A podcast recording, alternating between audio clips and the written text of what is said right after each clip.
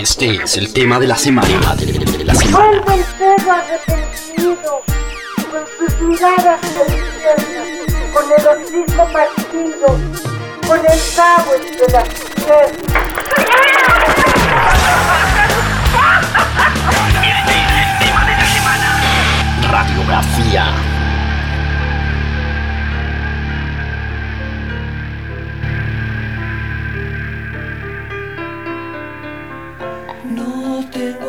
Caliente en el calefón. No tengo que escribir canciones de amor. No ves que espero resucitar mientras miras esos ojos de videotape. Hola Charlie, encantado de saludarte. Hola, mm, Vengo desde Barcelona ¿Eh? Vengo desde Barcelona, desde España, directamente a verte. Eh, Mentira. Es verdad, es verdad.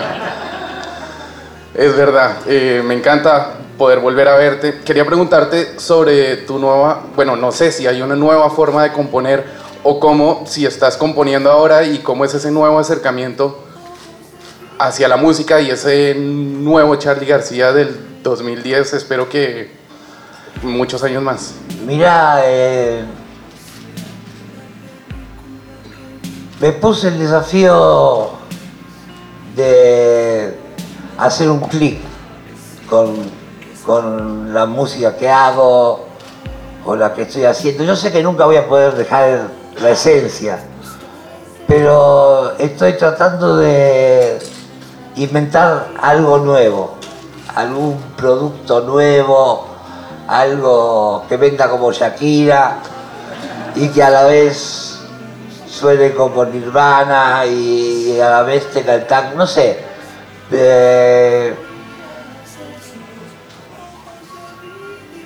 Ya voy, mamá. Eh, usar las máquinas con alguien que las maneje, pero tipo Modern Clicks. Y hacer algo un poco mejor que, que un DJ, espero. Pero ya hiciste música debajo del agua en el subacuático, un disco que se ve que es Kill Hill. Sí, lo que pasa es que el río de la Plata está tan contaminado que nadie se anima a, financiarme mi proyecto. Estaría bueno un parlante en Buenos Aires y en Montevideo. Bueno.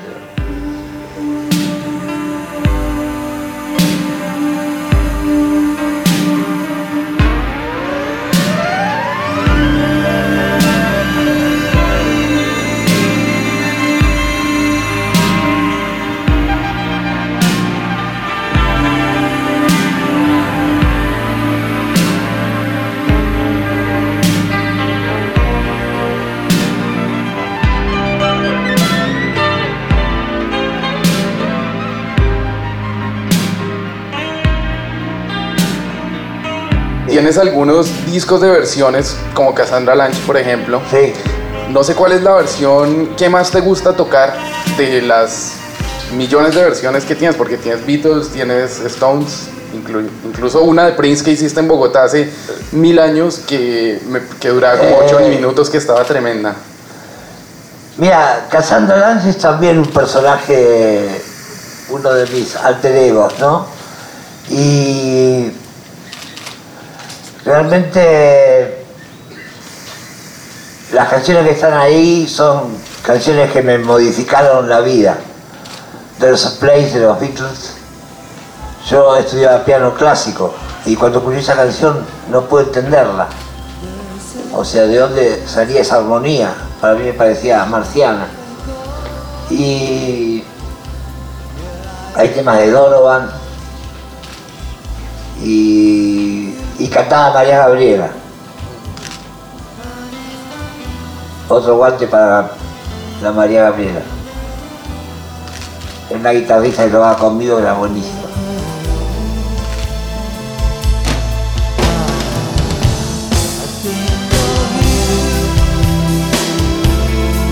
Hace un momento estabas hablando de Nirvana, no sé qué otros grupos después de la década de los 90 te han llegado a emocionar dentro de esta nueva música moderna. Este. Mirá, realmente ninguna me pegó. O sea. Para eso están los discos de los Beatles remasterizados y cuando escuchas eso es como muy difícil que te pegue algo nuevo. A mí Nirvana me pegó por, además de por la música, por la actitud y por el mensaje que tenían. Y veo muchas bandas que se, se rigen por la moda o por o hacen digamos su difusión por televisión y es como otra otra nueva historia o sea realmente el músico idealista no es lo más común la gente que se que se mete en, la farándula, ah, porque ya es farándula esto del rock, eh, realmente es un, un efecto nuevo. Uno tiene que convivir con gente de gran hermano y cosas así. Pero bueno, es un mundo de mierda, pero es lo que hay.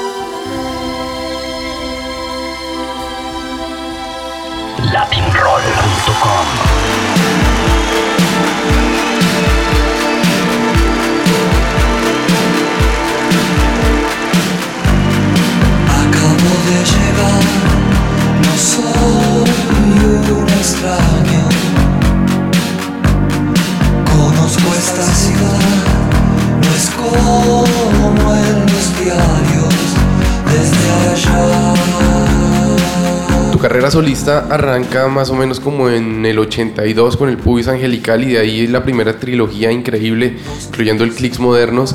Luego hiciste sin parar el tango con Pedro Aznar, el cómo conseguir chicas, parte de la religión. Bueno, fue un no parar de hacer discos durante muchísimos años. ¿Qué extrañas de esos 80, de esos primeros años de la carrera solista de Charlie García hoy en día? Mira, es como cuando me preguntan por sui generis o la diferencia con Cerú Girano, la máquina. Yo veo que son diferentes ropajes de la misma persona, el mismo artista. Eh, lo mejor de mí está adentro mío y puede manifestarse de, de muchas maneras. Eh, no me puedo dar el lujo de hacer lo que hacía antes. Por lo menos no, no es lo que me aconsejan. Y bueno, ¿quién quiere ir para atrás? Yo no quiero ir para atrás. Yo voy para adelante. O sea, no, no. Estaba muy influenciado por las drogas en esa época. Lo cual no está malo tampoco. Pero es eh, evidente que a una mente curiosa y fértil, si le das eh, estimulante, se va a poner a mil. Eh, yo creo que es una época que todo artista tiene que pasar. O sea, mis ídolos los Beatles hicieron Sgt. Pepper en ácido. Y vos no lo puedes creer, decir, "Ah, no, no puede ser que estén tocando esto. Eh, el amor es otra gran motivación. Pero yo te digo, este. Estoy más cool, ¿viste?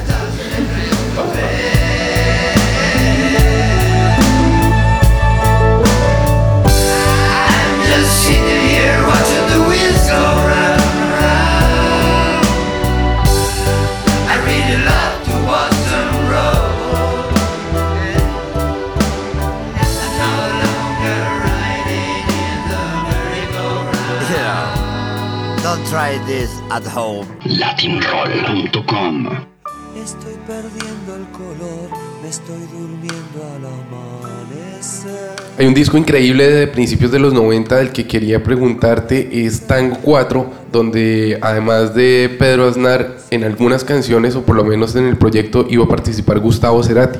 Tango 4 era Pedro, Gustavo y yo. Después de hacer el primer disco con Pedro de tango, el segundo di- disco decidimos poner otra persona más para que pasen más cosas creativamente y, y bueno, y realmente no pasó de más de 15 días tocando seguido y te digo que era infernal. No se grabó después por cuestiones de X, XX, pero era, era demasiado tocar con Pedro y Gustavo. Realmente muy fuerte. Aguante Gustavo. Como mínimo, hace una referencita.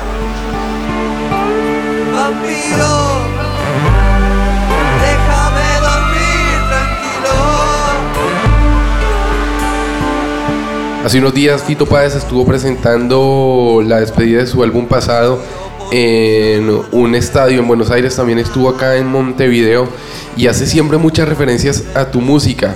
¿Qué opinas de Fito Páez? que podía empezar a componer y dejar de robarme. No. La verdad que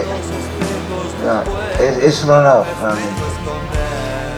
Con Fito nos conocemos mucho y nos jodemos mucho. Eh, Es, según mi percepción, si yo tuviera alumnos, él sería el mejor.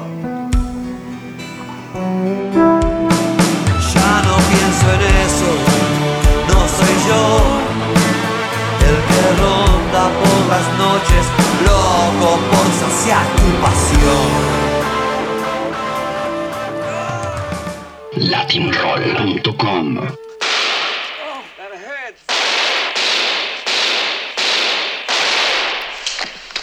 Pull the strings.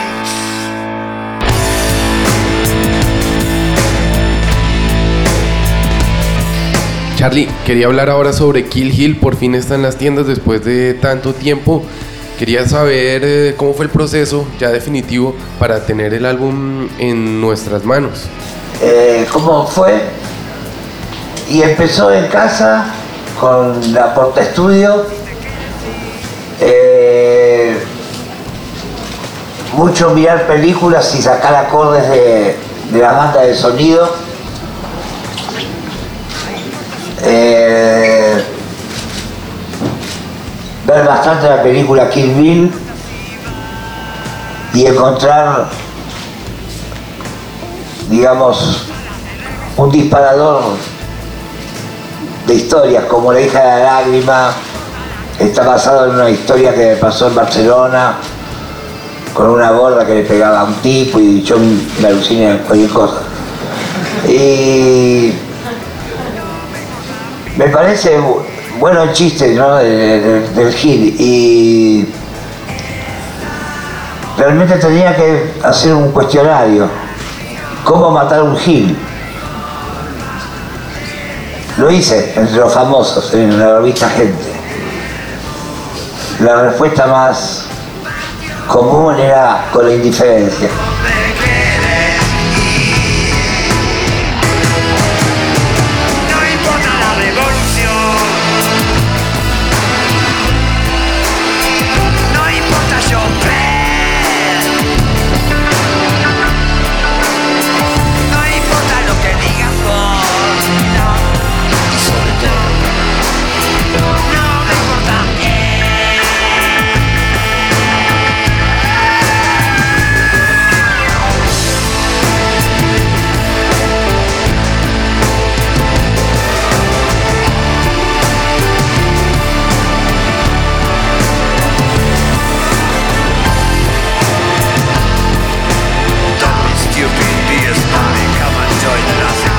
También queríamos saber un poco más sobre el productor Andrew Oldham, que pues se encargó de muchas cosas en el disco.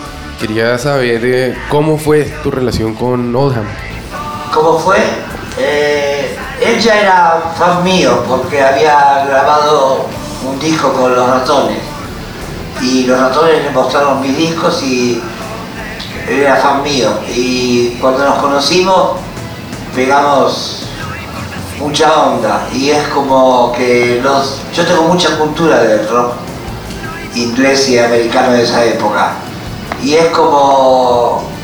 porque hablamos de igual igual por ejemplo, le digo, ¿y esta canción le hago un pedazo a los Stones acá? O, eh, realmente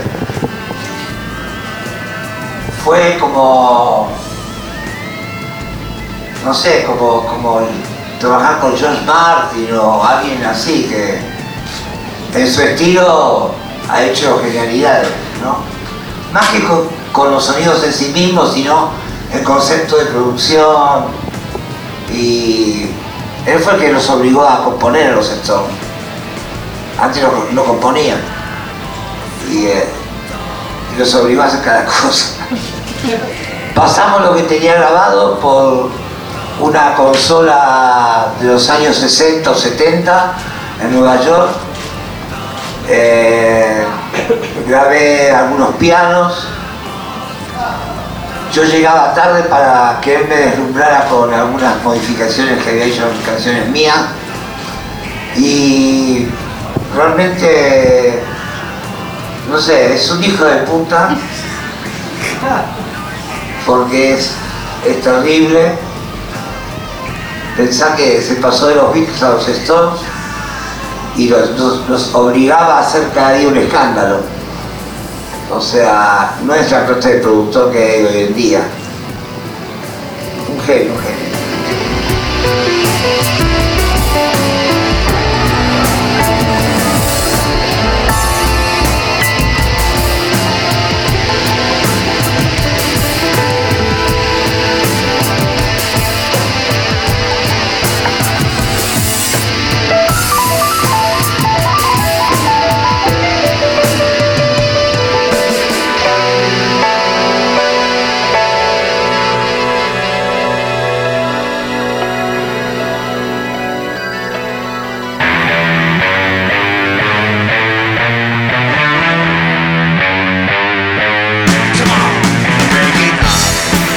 Queríamos saber con qué músico del mundo mundial te gustaría tocar y por quiénes está conformada tu banda.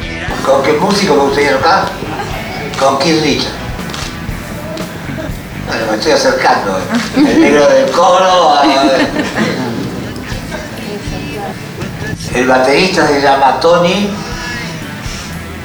El bajista se llama Carlitos. El guitarrista se llama Kyuge. Y los tres son chilenos. Por la razón de que un día fui a Chile, me invitaron a una fiesta y ellos eran un grupo tributo a, a mí, ¿no? Y sonaba mejor que mi grupo. Así que me los traje. Después está en teclados y estrella Fabián Quintieros. El famoso Negro López ahí presente. En guitarra y efectos y gafas. ¿Y quién más falta? Eh, y Rosarito Ortega, en coros. Bueno, y mi amigo Bernard, eh, que lo dejó a Mick Jagger caliente. No digo porque quería venir Mick Jagger, pero dije, nada. No voy a la altura.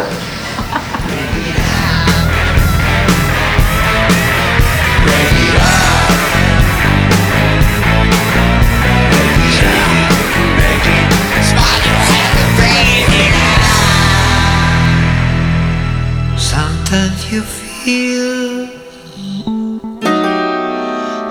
happy and real. I want to know about your participation in Kill Hill. I think that you make some. When tomorrow? No, no, no, no. Bueno, anyway, for tomorrow, I want to know if if if you can tell tell tell us uh, which song there's gonna be. Yeah, But you have to come to the show. yeah, for sure, I'm gonna be there. You have to come to the show. I, I came, I came to see him. Lo ofreció de Big Jagger eso, ¿no? You're not from Big Jagger, ¿no? Come to the show.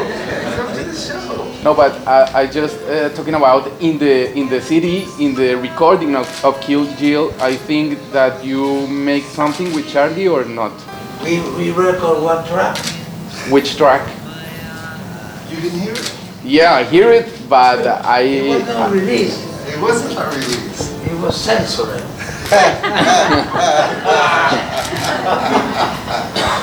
Yeah, we did, we did, we did, re, uh, what, what's it, what, two years ago? Was it two years ago? Two or three? I think it's No, like, more. no, Three. it's three. Three years ago, yes, I, uh, I came to uh, Buenos Aires and, uh, I met Charlie in the studio and we did some recording. We did a recording and, uh, but I don't think it's released, right? No, When the time is right and you know it too. What matter if they say I played the fool?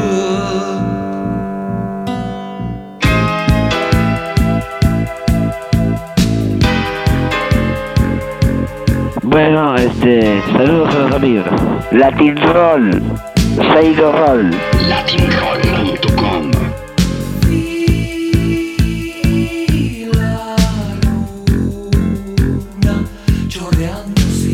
sin parar,